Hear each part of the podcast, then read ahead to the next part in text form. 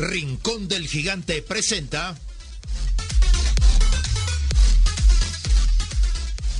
Semilla Oriental, un programa sobre el desarrollo de las nuevas generaciones en la sociedad del conocimiento.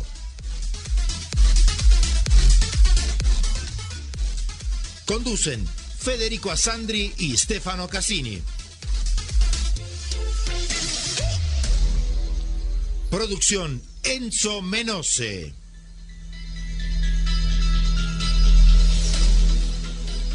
Producción general Grupo Flash Talleres de Locución.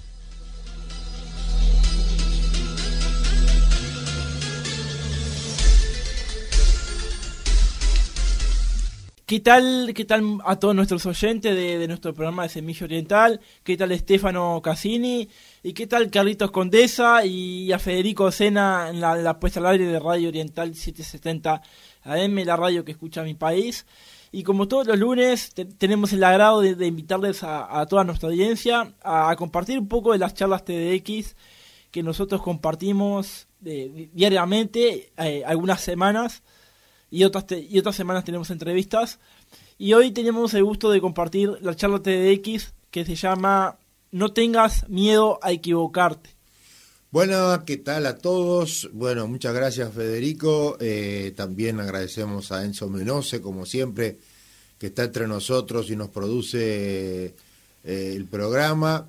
Y mm, hoy vamos a tener una charla que ahora ya le vamos a poner de Marco Antonio Regil, un famoso presentador, eh, animador de radio, de televisión, que en los últimos años se ha volcado, del año 69, tiene 53 años, se ha volcado em, a un canal YouTube y a programas de autoayuda.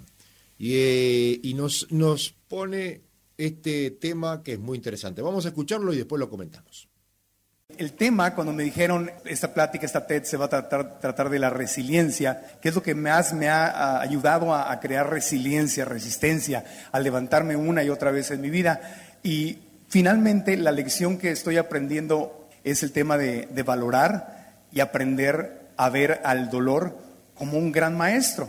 A lo mejor de chico Conocí el dolor desde una edad muy temprana a través de mi mamá, porque ella se divorció dos veces, yo soy hijo, fui hijo del segundo matrimonio de ella, cuando se casó con mi papá, que era un hombre que tenía la enfermedad del alcoholismo, en aquellos tiempos la gente se casaba y luego descubrían que eran alcohólicos, no, pero en esos tiempos no era así se la pasaba casi siempre eh, tomado o borracho. Entonces yo lo que aprendí desde niño fueron dos cosas muy dolorosas. Una, que a mi mamá, el ser humano más sagrado, cuidaba a la mujer que yo amaba con todo mi corazón, había pasado por cosas muy duras como golpes, como abuso verbal, eh, abuso psicológico, que había tenido que dejarlo y que había, y que había pasado ya por dos divorcios. Entonces yo desde niño, a mí me dolía, me dolía mucho en mi corazón ese tema. Y yo me acuerdo que le decía, había una canción, ¿se acuerdan de los tres cochinitos? Hablaba del tercer cochinito, más pequeño de los tres, un cochinito, lindo y cortés. El tercer cochinito soñaba para trabajar y ayudar a su pobre mamá. Decía, mamá, es que yo soy el tercer cochinito. Yo voy a crecer y yo voy a trabajar para ayudarte y sacarte adelante. Y desde muy niño crecí con, con, ese dolor tan grande de verla sufrir. Imagínense en el México de 1970 que me dolía ver la discriminación incluso dentro de la familia, incluso verla, verla en la familia, cómo la discriminaban por ser mujer y por ser separada y ver cómo la trataban y a veces a mí me hervía el coraje y abajo del coraje había dolor y abajo del dolor habían unas ganas de crecer y, ayudar a, a, sacarla adelante. El otro dolor que, con el que crecí también fue justamente la ausencia de mi papá. Pues nunca le importé. Estuvo ausente y por más que yo de niño me quise lavar el coco, lavarme la cabeza diciendo no me hace falta nada, mi mamá es mi papá y mi mamá, en el fondo y en la realidad sí te hace falta tener el ejemplo de, un hombre fuerte, de cuántos errores cometí en mi carrera queriendo ser empresario, cuántos errores cometí por falta de que me hubiera dicho no, no, no, no hagas eso, este contrato no lo firmes, o, o cosas que yo sé y hoy que aconsejo a mis sobrinos, cuántos errores cometí. Y esos son dolores muy grandes con los que crecí. Y cuando hice la, la, maestría en psicología espiritual en la Universidad de Santa Mónica, quizá lo más valioso que aprendí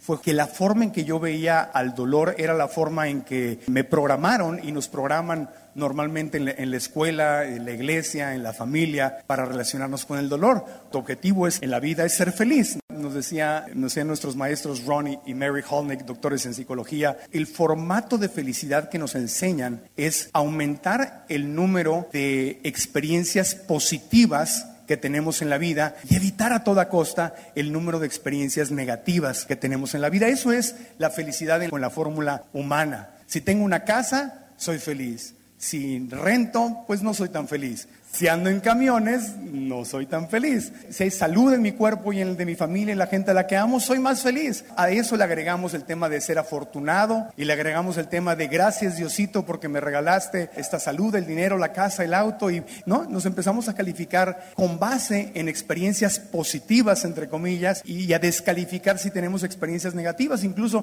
me amaba más teniendo resultados positivos y me amaba menos cuando no tenía éxito. Nuestros maestros nos decían, la felicidad a nivel espiritual no se mide por el número de experiencias positivas o negativas, porque en el punto de vista espiritual nada es positivo ni es negativo. Las cosas simplemente son lo que son. Y todo lo que se nos presenta en el mundo físico son experiencias que el universo o que Dios nos regala con todo su amor para poder desarrollarnos. La vida es como una escuela y venimos con el objetivo de crecer, de aprender que mi verdadera esencia es el amor. Y cuando nos hablan de que estamos hechos a imagen y semejanza de Dios, no se refieren específicamente a que tengamos dos ojos, una nariz y pelo, sino más bien a que la esencia de Dios es el amor.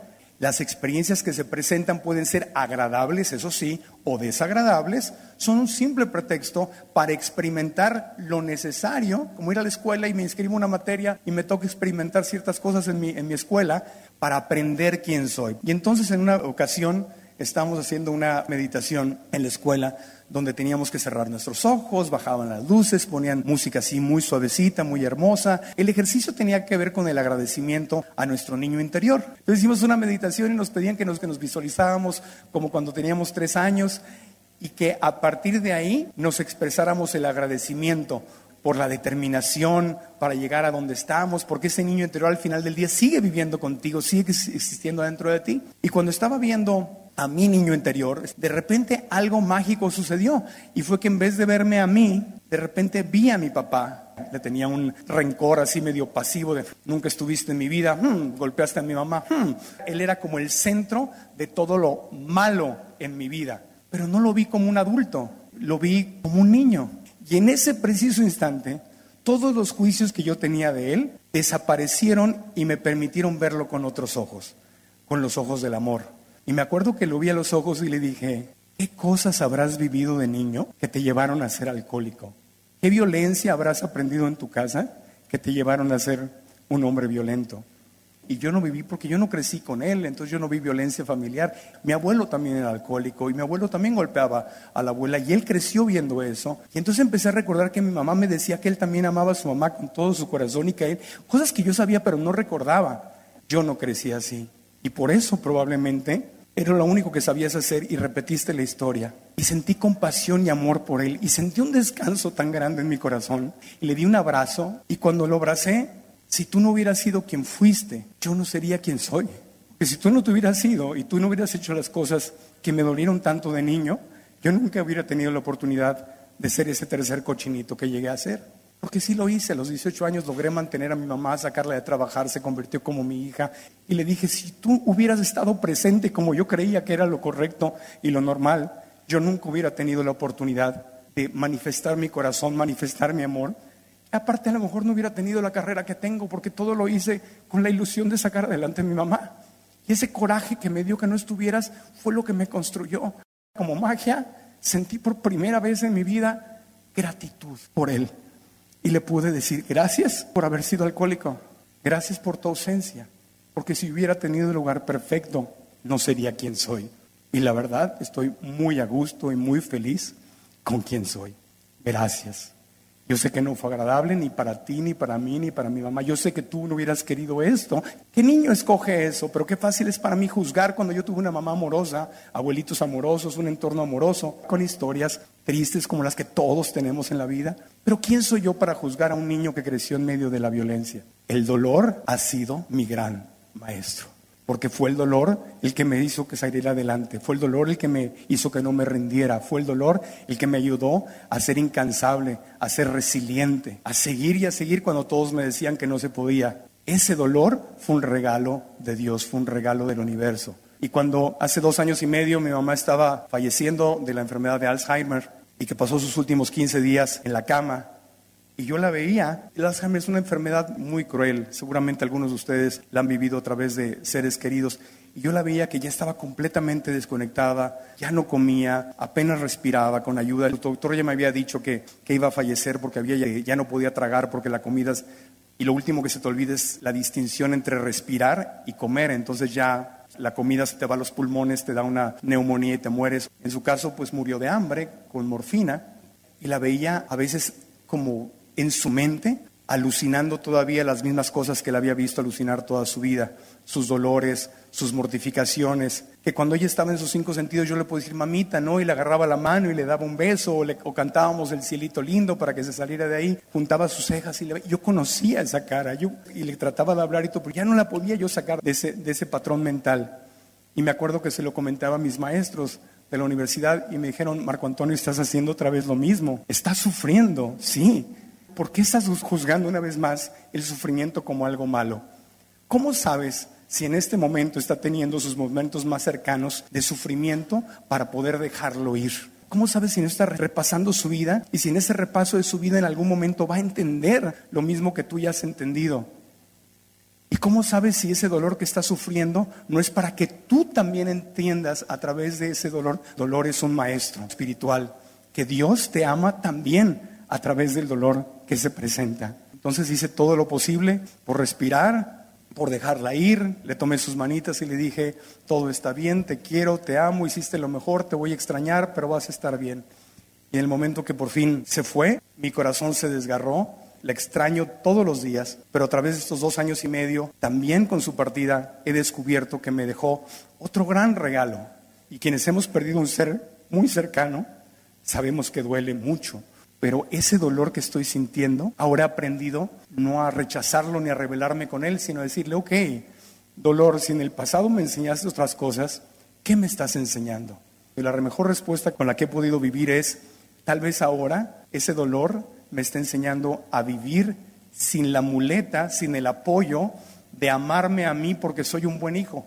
Y descubrí que yo realmente me quería, me valoraba y me amaba porque yo pensaba, soy un buen hijo. Y luego entonces soy alguien y su ausencia me permite entender que valgo aunque no tenga ningún rol y no esté siendo el salvador o el apoyo o el héroe de nadie. El dolor me está enseñando que valgo simplemente porque existo y que no tengo que hacer nada para merecerme ese amor. Luego entonces también estoy entendiendo y cada una de las personas que vive en este planeta en este momento merece amor sin tener que hacer nada para ganárselo. Esa es la única y verdadera razón por la que estamos vivos en este momento. Muchas gracias. Bueno, Federico, ¿qué te pareció esto? La verdad que a mí me impresionó mucho, pero quiero saber tu opinión. Eh, Estefano, mira, este, este tema es un tema muy largo, es un tema que se puede hablar todas las semanas, eh, todas las semanas, va, casi, casi todas las semanas, porque es una cosa que a todos los seres humanos les pasa, que nos equivocamos constantemente.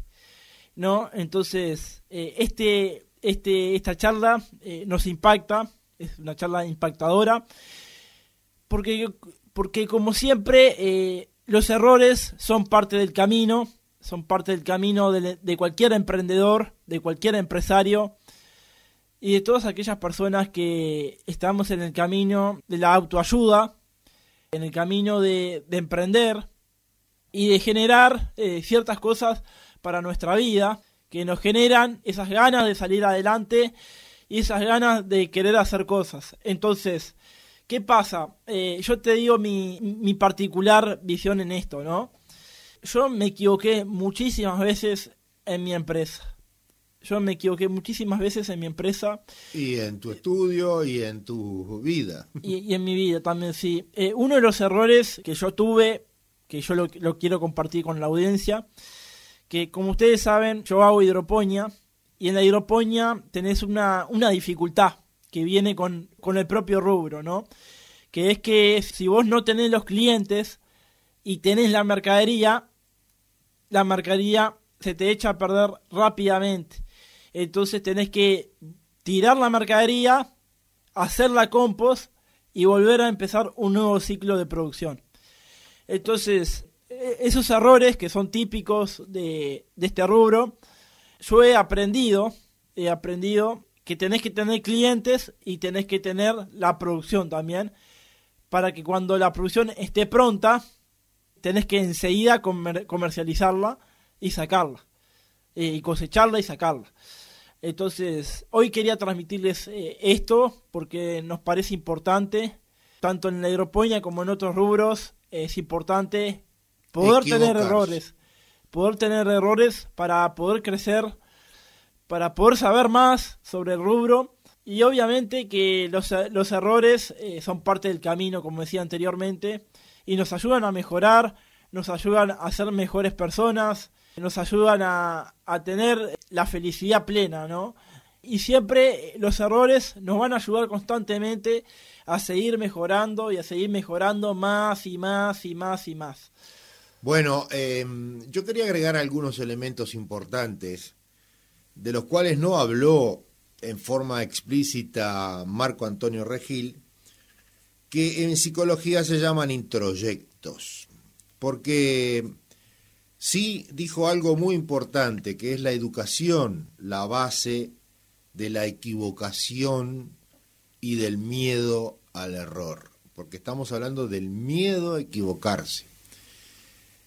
Y el miedo a equivocarse nos los enseñan nuestros padres, nuestros maestros, nuestros profesores, porque, porque eh, como bien decía, la educación formal como la tenemos hoy, no tiene 100 años, tiene más, tiene mucho más, tiene como más de dos siglos, eh, estaba apuntando a que el miedo era fundamental, porque al tener siempre guerras, el miedo, el miedo a morir, el miedo a que se te muera alguien, eh, era constante. Entonces nos enseñaban a estar preparados, pero en realidad no nos estaban preparando, nos estaban todo lo contrario. Eh, nos estaban condicionando, porque si yo me, como al principio nos dice, si yo me subo a un avión pensando que se va a caer, bueno, sí, obviamente me voy a, voy a tener miedo, pero hay varios tipos de miedo. También él estuvo hablando sobre lo que es el pánico escénico. Cuando él presentó un importante festival tenía mucho, muchos nervios. Y también, por ejemplo, yo me acuerdo cuando estudié teatro, la profesora, que en esa época era Elena Suasti, una gran maestra y profesora de la Comedia Nacional, nos decía que cuando se sale al escenario hay que tener un poco de miedo es imprescindible tenerlo el miedo, porque el miedo es nuestro estímulo. Ahora, cuando el miedo es un estímulo, es de lo que estamos de lo que está hablando Marco Antonio Regil. Pero cuando el miedo es paralizante, porque, por ejemplo, si, si viene hacia nosotros un león para comernos, es obvio que tengamos miedo, miedo. Eso es un miedo sano, un miedo normal. Ahora, si nosotros nos condicionamos y nos decimos, y estoy en África, y estoy cerca de un hotel, y, dice, ah, pero estoy en África, capaz que me come un león, y es imposible que un león se acerque al hotel, yo ya estoy condicionándome. Estoy condicionándome el miedo, estoy condicionándome la inmovilización, la paralización. Entonces, voy a, eh, no solo voy a equivocarme, sino voy a, a estar mal yo. Entonces, el error es para aprender, es el gran estímulo para aprender. Sin el error, yo te diría que sin errores seríamos todos unos tarados. porque si no nos equivocamos, no podríamos aprender. ¿Cómo se aprende uno? Ensayo y error. Entonces creo que es muy concluyente y todavía nos habla de algo muy importante que quiero una opinión tuya después, que es sobre el buen humor. O sea, una sonrisa es más un motor que una cara de malo o un llanto. Eh, Estefano, sí, mm, tenés mucha razón en eso. La alegría y el humor forman parte de, de, un trampolín, de un trampolín de la vida, que la alegría y el humor nos ayudan a, poder saltear eh, algunas dificultades o algunos obstáculos que la vida nos presenta por X motivo, eh, ya sea en el trabajo, en la vida eh, personal con amigos, con amigas, en la relación de pareja, en todo en la vida nos ayuda a traspasar ese trampolín y esa dificultad y ese obstáculo para, para bueno, poder mejorar y poder ser mejor persona. Bueno, eh, nos encontramos la semana que viene, como siempre, en eh, Semilla Oriental y Semilla Deportiva, aquí en Radio Oriental. Les mandamos saludos a todos y gracias por estar con nosotros. Gracias a Stefano Cassini y gracias a todos los operadores de esta radio que nos apoyan en todos los programas. Y, especial saludo a Carlitos Condesa, que no, lo hemos nombrado, pero eh, sigue estando. Sí, lo nombraste, ¿cómo no? Sí, al principio. y, bueno, hoy Carlitos Condesa se encuentra en licencia, pero ya eh, este mes de noviembre ya está con nosotros nuevamente. Gracias. Laboratorio Tresul presenta.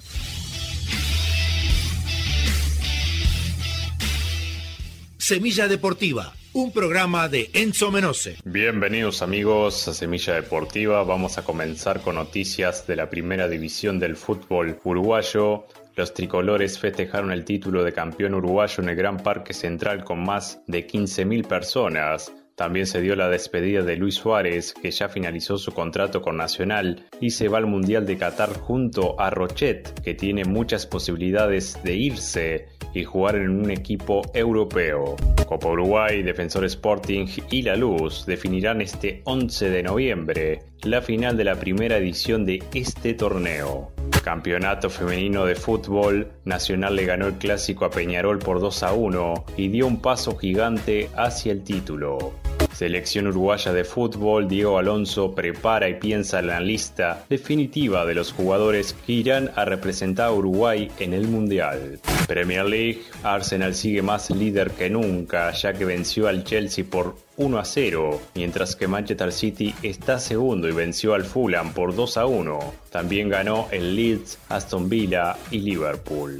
Calcio italiano, Napoli venció al Atalanta que era uno de sus fieles seguidores y sacó ventaja con el segundo Milan, que le ganó a la Spezia por 2 a 1. También Lazio y Juventus se consagraron victoriosos en esta fecha. La Liga, Barcelona le ganó a la Almería y alterna la punta de la liga con Real Madrid. Atlético Madrid, por su parte, empató 1 a 1 con Español y se encuentra tercero.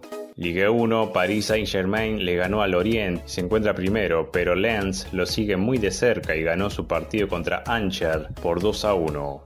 Bundesliga, Unión de Berlín perdió la punta ya que cayó derrotado por 5 a 0 con Leverkusen. Bayern Múnich aprovechó y le ganó al Hertha de Berlín por 3 a 2, que le permitió tomar el liderato de la liga.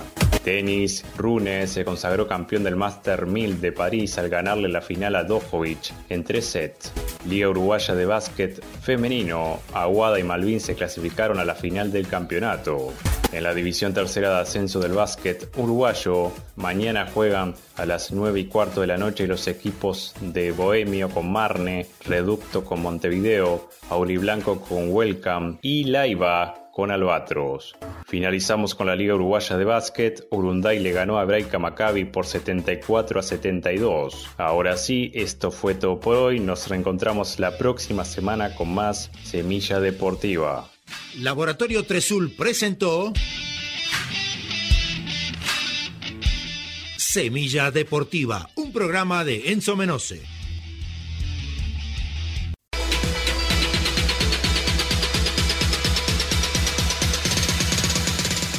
Rincón del Gigante presentó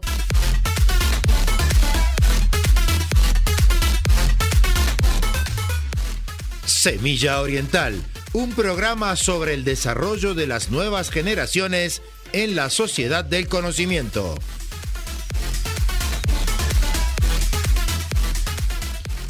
Producción general, Grupo Flash Talleres de Locución.